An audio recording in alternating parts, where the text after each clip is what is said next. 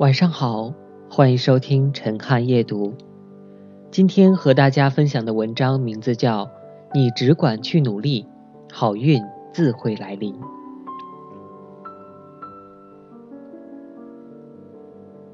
实力若够，好运气就会成为随之而来的附属品。前些日子，有一个朋友跟我抱怨，原来他的部门经理因为休产假。领导就安排他暂时主持整个部门的工作。刚开始，朋友还挺开心，他觉得自己终于有了表现的机会，所以他不辞辛苦，每天加班加点，不断学习和摸索，很快就熟悉了经理的岗位和职责，还掌握了管理部门的技巧和方法。短短三个月内，他就把部门的工作安排得有条不紊，甚至还取得了不错的业绩。可领导既没有考虑给朋友加薪升职，也没有公开表扬过他。朋友非常失落，他觉得自己的付出既得不到任何好处，还白费了不少功夫。虽然他没有得到一些看得见的好处，但是通过这次难得的机会，他积累了更多的宝贵经验，学习到了更为专业的知识，而这些看不见的好处，都在为他以后的发展。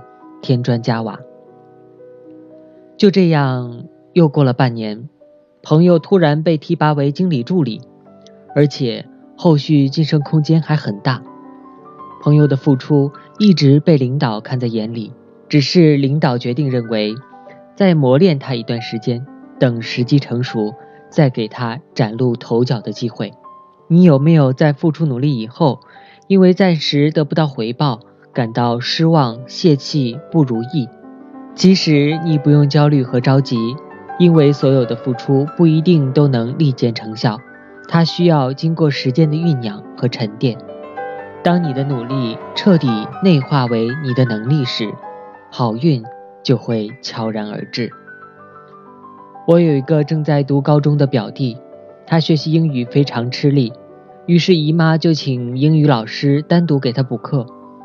虽然表弟每天牺牲放学后两小时加强英语的学习，可是刚开始他英语成绩依旧不太理想。于是表弟非常灰心丧气，他主动提出不想补习了，反正补了也没用。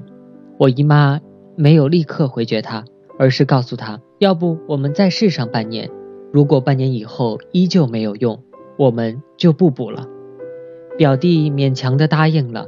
于是每天放学，他依旧按照补课老师的要求背单词、学语法、做习题。第一个月，他补课以后跟不补课效果一个样。第三个月，他的英语水平稍微比以前提高那么一点点。再到第六个月，他已经明显感觉到自己的英语听力水平提高了不少，英语阅读能力也似乎加强了很多。于是后来。他又坚持了半年，一年以后，他的英语成绩稳步提高了二十分。其实，当我们努力去做好一件事时，刚开始我们总是不能很直观的看到自己的进步，于是很多人就喜欢半途而废。可是，任何成长都不是一蹴而就的，任何突然爆发出的能量都是日积月累的结果。所以，不要企图一付出就立马得到回报。你要经得起等待，耐得住寂寞，受得了打磨，才能在未来的某一刻得到你想要的回报。这段时间，我写作遇到了很严重的瓶颈，因为我发现每天都在读书、看文、做笔记，可是写作水平一直不见提升。于是我开始怀疑自己。是不是才华不够，运气不好，又或是不适合写作？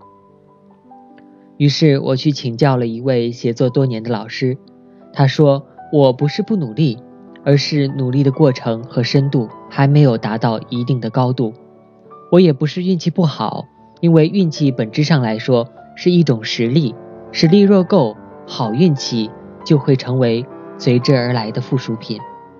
很多人在努力的途中。会犯一个错误，那就是刚付出一点点就企图立马得到回报，于是你总是特别容易放弃，放弃那个暂时不会给你回报，但长久来看却很有意义的事情。其实有这样的心态的人，目光还是比较短浅，格局很狭小，甚至太急功近利。记得有人曾说，付出就想马上得到回报，你适合做钟点工；期望能按月得到报酬，你适合做打工族；耐心按年度领取年收入，是职业经理人；能耐心等上三年到五年，适合做投资家。用一生的眼光去衡量，你就是企业家。而大部分人只是付出了一点努力，就想即刻得到丰厚的回报。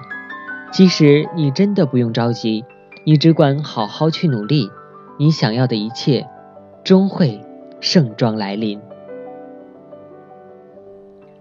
每周一、周三、周五晚，陈汉夜读陪您一起和世界说晚安。我是陈汉，晚安。